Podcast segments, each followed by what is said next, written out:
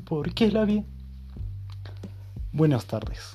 Ten paciencia, no te rindas, resiste, pronto mirarás hacia atrás y dirás, ya pasó, porque ya se podrá.